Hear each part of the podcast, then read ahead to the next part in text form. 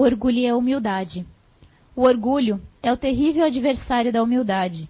Se o Cristo prometeu o reino dos céus aos mais humildes, foi porque os poderosos da terra imaginam que os títulos e as riquezas são as recompensas dadas ao seu mérito, e aqui sua origem é mais pura do que a do pobre. Acreditam que isso lhes é devido por direito, e quando Deus as retira, acusam-no da injustiça. Ridícula cegueira! Deus os distingue pelo corpo? Acaso o do pobre não é igual ao do rico? O Criador fez duas espécies de homens? Tudo o que Deus fez é grandioso e sábio. Nunca acrediteis a Deus as ideias que os vossos cérebros orgulhosos imaginam. Despertai, meus irmãos, meus amigos, que a vós os espíritos toque vossos corações. Sede generosos e caridosos, sem ostentação, ou seja, fazei o bem com humildade. Que cada um destrua, pouco a pouco, os altares que levantou ao, ao orgulho. Em uma palavra, sede verdadeiros cristãos e tereis o reino da verdade. Obrigada, meninas. Boa noite a todos.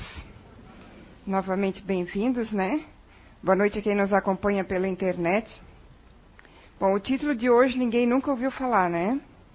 Orgulho, humildade, são palavras novas no nosso vocabulário, né? A gente está escutando isso só recentemente, assim uns 2016 anos pelo menos, né? Desde que Jesus chegou à Terra, né? Bom, eu acho que é Todos nós sabemos o que significa orgulho e todos nós sabemos o que significa humildade. Mesmo quem está pela primeira vez na casa hoje, por exemplo. Já ouviu falar, já sabe definições, já sabe como funciona, mas está aí ainda, na humanidade, com força total, inclusive, né? Porque a partir do momento que o orgulho deixar de existir na Terra, o mundo vai ser melhor, né? A Terra vai ser melhor, né? Agora, o que nós temos que fazer, a partir do momento que nós já sabemos o que é, é colocar em prática. Nós temos que combater o orgulho, nós temos que vencer o orgulho e nós temos que exercitar a humildade, porque humildade é o oposto de orgulho, né? Ah, eu trouxe só algumas definições para gente, né? Orgulho vem, tem origem no termo catalão orgul, e é uma característica de alguém que tem um conceito exagerado de si próprio. É um sentimento de prazer e de grande satisfação do seu próprio valor. Então, se supervaloriza, né? É, subestima as outras pessoas e o seu é sempre de maior valor. O que tem, o que pensa, como age, é sempre superior, né? Ele pensa pelo menos que é superior, né? E humildade é uma palavra que vem do latim humilitas, ou militas, ou militas, né? Que por sua vez é um derivativo de humus. Todo mundo já ouviu falar em humus? O que, que é humus? É terra fértil. É um solo fértil preparado para receber a semente. Então, praticar a humildade, trabalhar a humildade em nós, é preparar-nos, é preparar o nosso solo, preparar nós mesmos para receber a semente. E a semente Jesus já deixou há muitos anos atrás, há mais de dois mil anos atrás. Né? Tem uma outra definição que eu acho muito interessante também, que humildade é reconhecer as nossas próprias limitações e fraquezas. Realmente é uma grande verdade, né? Porque normalmente a gente acha que pode tudo. A gente acha que consegue tudo. A gente acha que tem condições de tudo.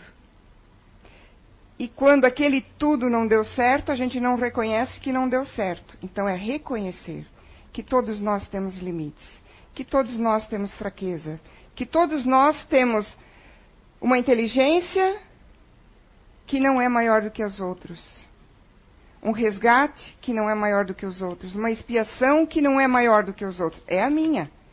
É aquilo que eu caminhei, que eu busquei conscientemente ou inconscientemente ao longo de todas as minhas encarnações, porque o meu resgate não vai ser é, resolvido, não vai ser resgatado, não vai ser espiado pela Jaqueline ou pela Gabi. O que eu fiz de errado, o que eu deixei de fazer de certo, porque às vezes não é o que a gente fez de errado, é também o que a gente deixou de fazer de bom, ou de bem, ou de correto. Eu tenho que resgatar isso. Um relacionamento com pai ou mãe que não deu certo em vida passada, um filho que eu não eduquei como deveria ter educado, não dei amor suficiente, ou, pelo contrário, é, exigi demais, ou exigi de menos. Então, o meu resgate sou eu que tenho que fazer. E a gente vai ver, mais adiante aqui eu vou falar, que a gente reclama muito da nossa vida. A gente se vitimiza, a gente reclama, só que a gente está reclamando do quê? Se eu só estou resgatando aquilo que eu tenho que resgatar, aquilo que eu tenho que passar o caminho que eu cheguei por, pelo, pelo fato do caminho que eu comecei a seguir. Eu não vou resgatar nada que não seja meu. Eu não vou resolver nenhum problema que não seja meu. Ah, mas eu não lembro, né, Kátia? Eu não lembro o que eu fiz nas encarnações anteriores. Mas a gente não precisa se lembrar. A gente tem que perceber o mundo que a gente vive, as pessoas com quem eu convivo. Essas pessoas são a minha prioridade nesta encarnação. Começa por aí. Meu pai, minha mãe, meus filhos, meus irmãos, meu cônjuge, é com eles que eu começo. Nós vamos trabalhar um pouquinho hoje a questão da caridade. Se eu não tenho caridade para com os meus, com os mais próximos de mim, como é que eu vou trabalhar o meu egoísmo?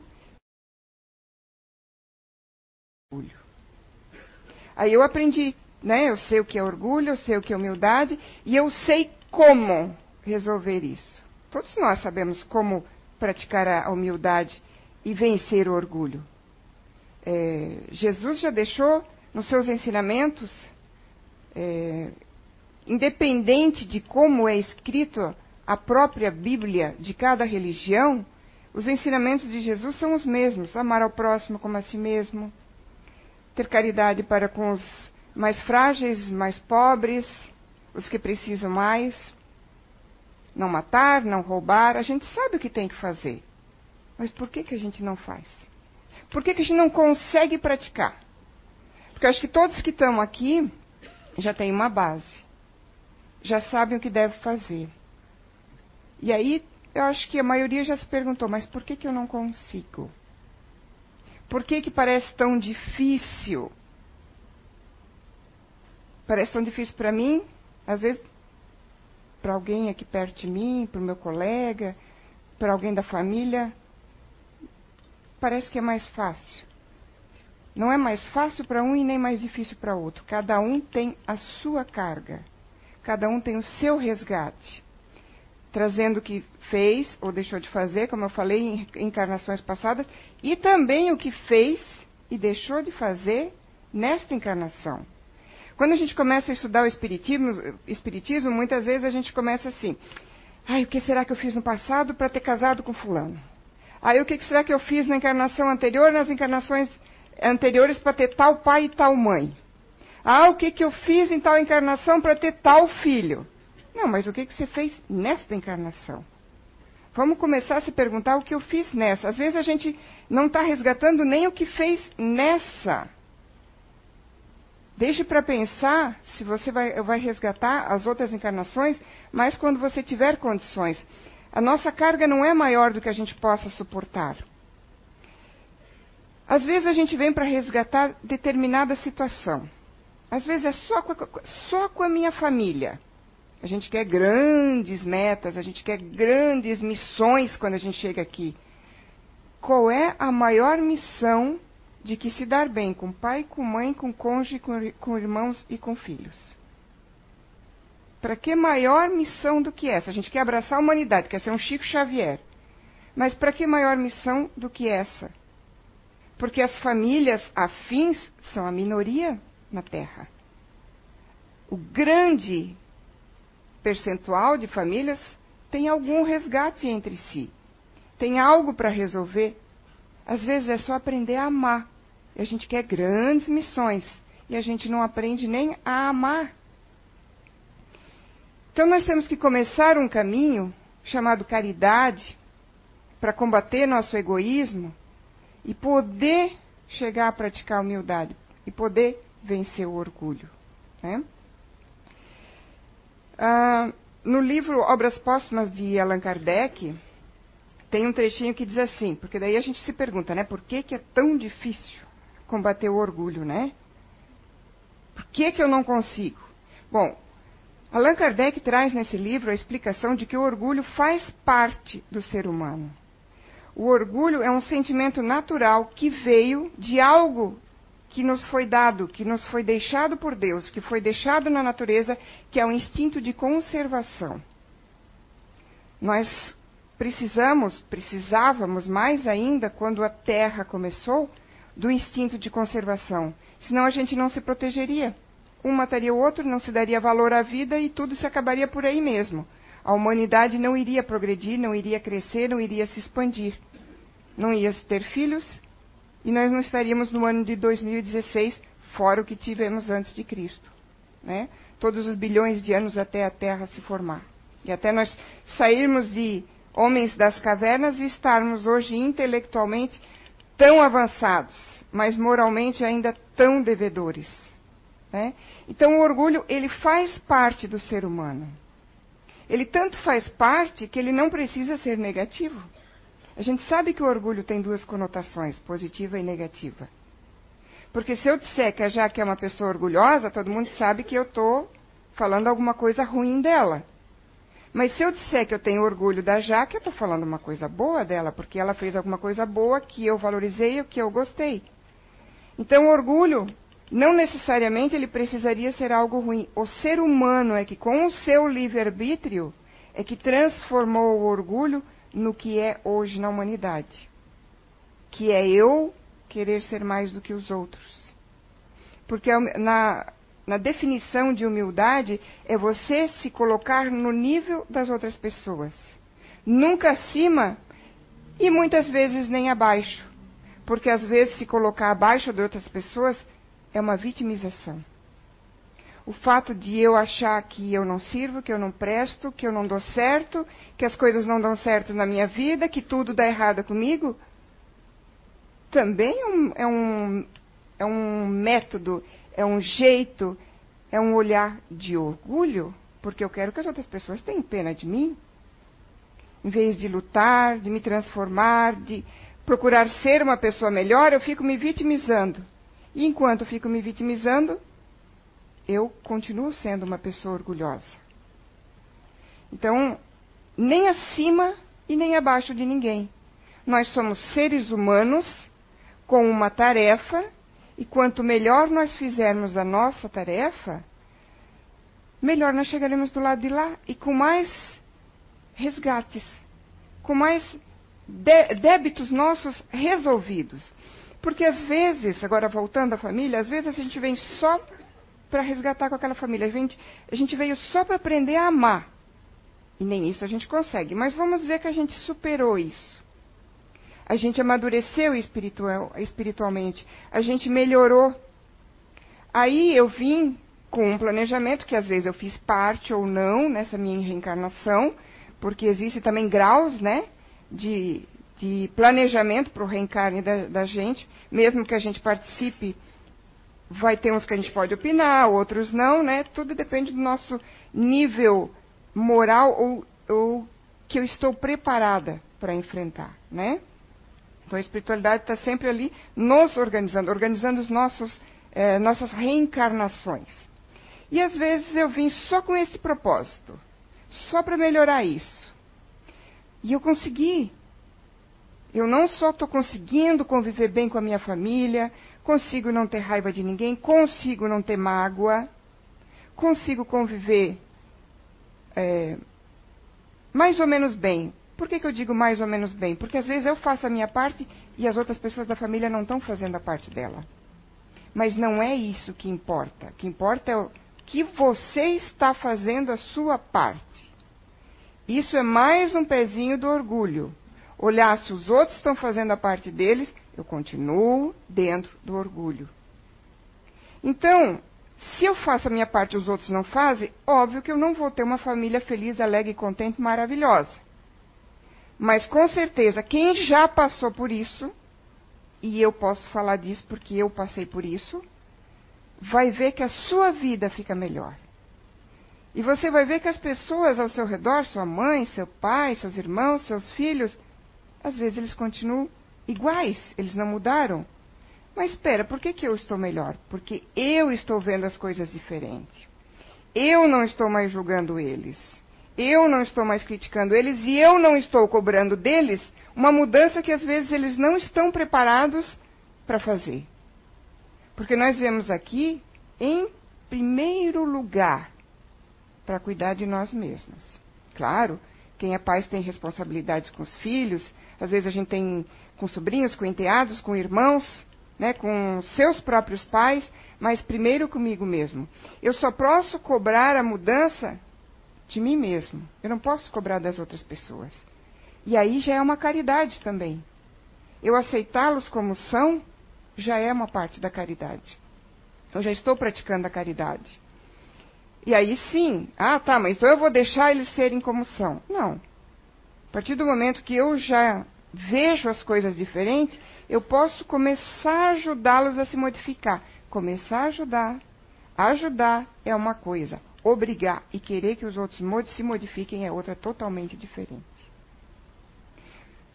Quando eu estou amadurecendo espiritualmente, eu ajudo as pessoas sem elas nem perceberem que estão sendo ajudadas. Eu vejo que ela está fazendo uma coisa errada e eu sei que se eu disser isso ela vai fazer de novo. Então, espera aí, não é assim que eu tenho que falar, então é diferente. Se eu mudei, eu tenho que mudar o jeito de falar com as outras pessoas. Eu tenho que mudar o jeito de agir com as outras pessoas. Eu tenho que tratar eles diferente. Ah, eu vejo que tratando de determinada forma eu consigo que ele faça menos coisa errada, mas aquela forma eu não gosto de fazer. Essa forma, ela, você está infringindo alguma lei de Deus? Não. Então você não tem que gostar ou não tem que gostar. Se você está ajudando outra pessoa e você acha que se modificou, você faz isso. Agora, se você acha que se modificou e não quer lidar diferente com as outras pessoas, mesmo sabendo que esse lidar diferente pode ajudá-las, então você está enganado. Você acha que se modificou, mas não se modificou. E esse é o nosso maior problema que a gente não consegue vencer o orgulho. Porque, primeiro, a gente não se analisa. A gente não usa o conhece a ti mesmo. A gente não vê os nossos próprios erros, as nossas próprias manhas, as nossas próprias vitimizações. E com essa fantasia de que eu acho que eu sou uma pessoa e na verdade eu sou outra, eu acho também que eu mudei e na verdade às vezes eu não mudei. Porque eu mudei às vezes com uma pessoa, num determinado lugar, numa determinada entidade. Aí eu vou lá na CEIU, meu, eu sou uma outra pessoa na CEIU. Aí eu chego em casa, minha mãe fala aquilo de novo, eu volto a ser aquilo. Não, então você não mudou. Você até está no caminho. Porque pelo menos em alguns lugares, se você não está fingindo ou fazendo um, ser uma outra pessoa, você começou uma mudança. Claro que com os nossos, às vezes, desafetos, nem sempre, porque eu não me dou bem com alguém da família, ele é meu desafeto. Cuidado para a gente não generalizar isso. Às vezes são só duas personalidades com espíritos com as suas ideias próprias e muito eh, ferrenhas, né? Que eu penso assim, tem que ser assim, vai ser assim. E aí tem um choque de ideias, de maneira de agir. Então a gente já bota como desafeto, né? Não, a gente não tem que ficar pensando se é desafeto ou não. A gente tem que estar pensando, é o que, que eu tenho que fazer para melhorar isso. Claro que eu tenho o meu limite. Eu vou melhorar isso até o momento que eu me modifico e eu, às vezes, consigo ou não ajudar outra pessoa. Eu não posso mudar ela. Ah, Kátia, mas daí como é que fica? Fica que ela vai resgatar da maneira que deverá ser resgatado mais tarde. Se você fez a sua parte, e fez corretamente, mas aí é que a gente tem que analisar: será que eu fiz a minha parte mesmo? Mas se eu fiz a minha parte, mesmo que eu tenha vindo com essa responsabilidade deste resgate, eu não preciso mais voltar com determinadas pessoas, porque eu fiz a minha parte. Eu não consigo chegar nela porque ela não se chega em mim. Ou então a gente volta muito, muito, muito, muito mais adiante quando os dois estão preparados para voltar de novo. A gente fica muito preocupada, ai meu pai, ai minha mãe, eu não quero nunca mais voltar com eles, né? Deus, o livro, o Espiritismo diz que se eu não resgatar, eu tenho que voltar na próxima encarnação de novo com eles, nem pensar. Essa é a primeira preocupação que a gente joga fora. Porque eu tenho que é, me preocupar com hoje. Hoje, o que, que eu estou fazendo ou o que, que eu não estou fazendo. Se nós dois não estivermos preparados para voltar junto numa próxima, logo em seguida, encarnação, a espiritualidade não vai obrigar a gente. Se a gente já tem um nível de conhecimento. Mas vamos ser bem justos, né? Se a gente tem um amadurecimento espiritual, nós mesmos vamos dizer que queremos voltar com eles depois de novo, né? Então, para que perder tempo, energia e saúde se preocupando com isso? Se eu vou voltar, se eu não vou voltar com fulano, com ciclano, e quando vai ser e quando não vai ser? Vamos nos preocupar com o hoje, né? O que, que hoje eu posso fazer primeiro por mim, né? Então, eu vou fazer uma pequena perguntinha para vocês. Não é para ninguém responder agora, porque é para responder para si mesmo, porque como a maioria das pessoas não, não se analisa, e agora eu vou pedir uma coisa para vocês, é para se analisar de verdade, tá? Porque a resposta é só para vocês mesmos. Vocês não vão dizer para ninguém. Mas sejam honestos com vocês mesmos. Se analisem como é que vocês são. Dia no dia a dia, no dia a dia. E daí se perguntem: eu gostaria de viver comigo mesmo? Na minha casa tem três pessoas. Tem uma Kátia e mais duas Kátias. Eu gostaria de conviver com as outras duas Kátias? Eu, eu olho para as duas Kátias e eu vejo elas agindo como eu, Kátia, ajo sempre no dia a dia. E aí? Eu gostaria de conviver com aquela pessoa? Se vocês forem honestos, primeiro tem que se conhecer, porque às vezes a gente se acha uma pessoa maravilhosa, querida, que ajuda os outros mas será que eu ajudo? Será que eu ajudo de verdade ou com segundas intenções? Porque a verdadeira caridade é ajudar sem querer nada em troca. Ah, mas eu ajudo e não quero nada em troca. Mas daqui a dois meses eu vou dizer para aquela pessoa assim: hum, eu ajudei ela e agora ela não está fazendo por mim. Então não foi sem segundas intenções. É isso que a gente tem que começar a praticar. Depois de cada um se responder a pergunta, porque isso é para vocês, quem quiser começar a combater o orgulho e praticar a humildade, vai fazer esse questionamento, vai se olhar, vai se analisar e vai se responder essa pergunta. E aí vocês vão poder saber aonde que vocês têm que modificar também. Cada um de nós, onde é que nós temos que melhorar, né? Mas a questão da caridade, que é o oposto do egoísmo, que o egoísmo é um dos filhos do orgulho, e a caridade a gente começa em casa. A gente começa a praticar em casa com os nossos, com os nossos ao nosso redor. Então vocês se analisem. Como é que eu levo a minha vida? Só reclamando? Ah, eu não tinha casa, agora tenho uma casa, mas eu reclamo da casa. Ah, eu tinha uma casa pequena, agora tenho uma casa grande. Antes eu reclamava da casa pequena, agora eu reclamo da casa grande. Eu não tinha filho, eu reclamava que não tinha filho. Daí eu tinha um filho só, eu reclamava que eu tinha um filho só. Aí agora eu tenho dois, agora eu reclamo que eu tenho dois. E a reclamação vai nos levar aonde? A vitimização.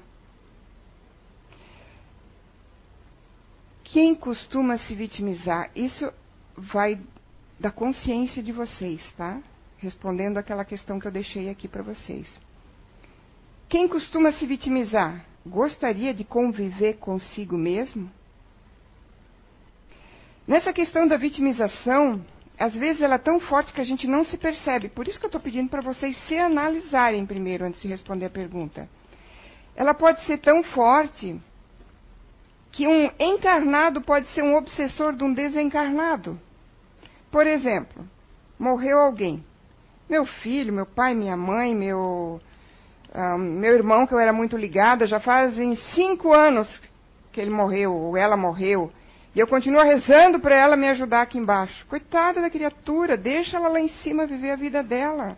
Eu estou virando o obsessor do meu parente desencarnado que tem que é, mudar.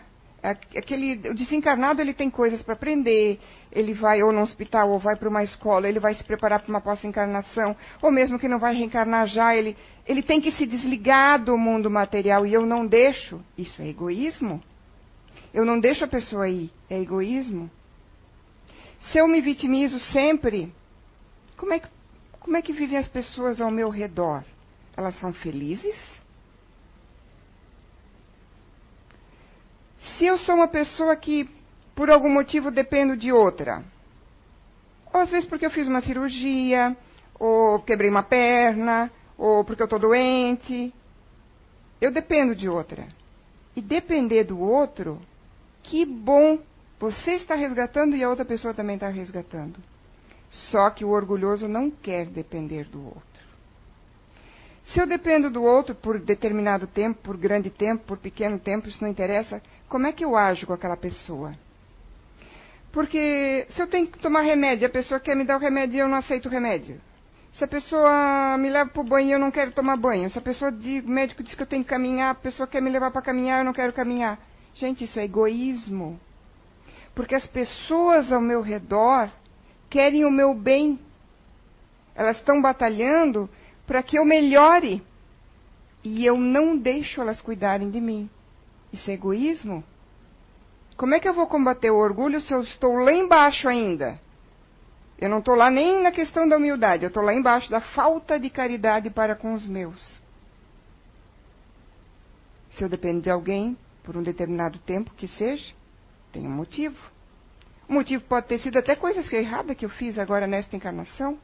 Ou eu já vim com um corpo mais debilitado porque eu fiz coisas erradas em outra encarnação. Mas o importante é o agora. Como é que eu estou agindo com os meus mais próximos? Quem frequenta a casa mais tempo sabe que a gente fala sobre grupos de inteligência aqui. Mas antes de falar dos grupos de inteligência, que eu não vou falar isso hoje, né, até porque seria injusto para quem não conhece, mas a gente fala que já desde Sócrates, né, que já percebeu isso, já trouxe esse conhecimento para a gente, o mundo tem pessoas que vê a, a vida de um modo mais ativo, de um modo mais racional e outras de um modo mais emocional. E isso é normal. Quem quiser saber mais, além dos cursos da casa, nós temos lá fora a Nosfera, Você é a Cura, Somos Todos Inteligentes e o Arqueologia do Ser. Mas é importante se descobrir por quê. Primeiro, se eu vim mais emocional nessa encarnação, eu tenho que aprender a, mais ainda a caridade com os outros. Porque se eu, for, se eu venho mais, mais emocional é porque eu fui muito fria. Ou porque a minha preocupação sempre era a atividade em primeiro lugar, ou porque eu era uma pessoa muito racional. Então, isso faz uma grande diferença, porque os, os emocionais vêm com uma carga de orgulho maior. É mais difícil para os emocionais reconhecerem os seus erros. E se eu, depois de ler os livros e fazer os cursos, me descobrir dentro emocional, eu tenho que me analisar mais ainda. Os racionais estão ali. Eles se descobrem, se percebem e se admitem os seus erros um pouquinho mais rápido, vamos dizer, que os emocionais. Os ativos são os que mais rápido percebem os seus próprios erros e combatem seu próprio orgulho. Ainda assim, nós nunca podemos deixar de dizer: uma pessoa não é igual a outra. Mesmo estando dentro, dentro da mesma base ou dentro, dentro do mesmo grupo de inteligência, porque ali dentro tem um espírito. E o espírito faz toda a diferença, porque cada um de nós, nenhum, nenhum é parecido com o outro, nem de jeito nenhum. Porque cada um de nós tem a sua bagagem, a sua sacolinha de coisas que trouxe da vida anterior. Então, independente de que grupo eu faça parte, de que família eu esteja vivendo, de que momento eu esteja passando, o importante é se analisar, é se conhecer. para começar a praticar a caridade, para combater o egoísmo. E aí sim eu posso chegar aqui, ó. A gente está muito longe ainda de praticar a humildade, porque a gente ainda não é nem caridoso. Gostaria de passar um videozinho bem rápido, acho que é um minutinho só. É uma mensagem do Divaldo para nós. Quer apagar um pouquinho a luz ali?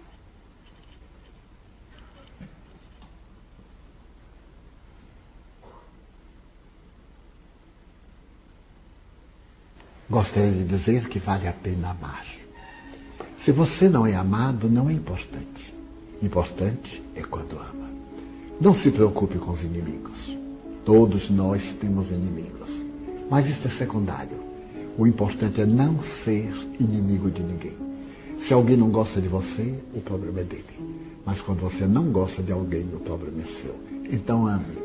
Seja qual for a circunstância, o amor é o sublime elixir da plenitude para quem o esparge e para quem é dirigido. Então, como disse Jesus, amar a Deus acima de todas as coisas e ao próximo como a si mesmo. Ame-se também. Quando você se ama, você se instrui, você se cuida, você se prepara para uma vida feliz.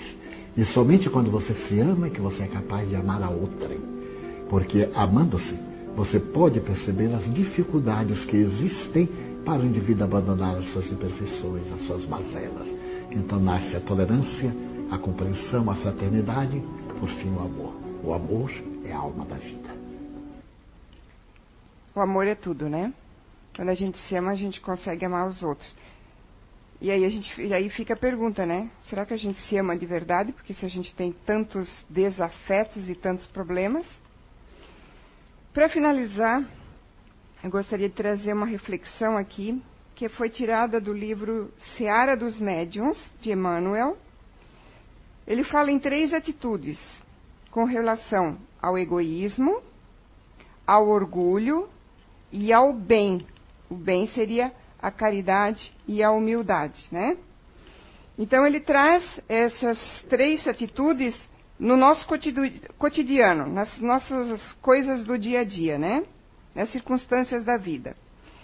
Então ele fala que na sociedade o egoísmo faz o que quer. Né? Então o egoísta faz o que quer. O orgulhoso faz como quer. E o homem de bem, ou né, o homem caridoso, o homem humilde, faz quanto pode acima das próprias obrigações. No trabalho, o egoísta explora o que acha. O orgulhoso oprime o que vê. E o homem de bem produz incessantemente, sem se preocupar com os outros, se os outros estão fazendo errado ou não. Na equipe, o egoísta atrai para si. O orgulhoso pensa em si. O homem de bem serve a todos na amizade. O egoísta utiliza as situações. O orgulhoso clama por privilégios. E o homem de bem renuncia ao bem próprio. Na fé, com relação à fé. O egoísta aparenta ter fé. O orgulhoso reclama que quer ter fé. O homem de bem ouve, sente, vive a fé. Na responsabilidade, o egoísta foge. O orgulhoso tiraniza e o homem de bem colabora. Na dor alheia, o egoísta esquece. O orgulhoso condena e o homem de bem ampara. No estudo, o egoísta finge que sabe o orgulhoso não busca saber, até porque o copo dele está cheio demais, né? O homem de bem aprende sempre para realizar o melhor. Tem uma ditadozinho que diz o seguinte: Você sabe por que, que o mar é tão grande? Porque ele é tão imenso porque ele foi humilde o suficiente para se colocar alguns centímetros abaixo dos rios. Sabendo receber, a água do rio desemboca no mar, tornou-se grande. Se ele quisesse ser o primeiro, se ele quisesse ser o maior, se ele quisesse ficar acima de todos, ele não seria o mar, ele seria uma ilha e certamente estaria isolado. Vamos pensar nisso então para a nossa semana. Muito obrigada a todos.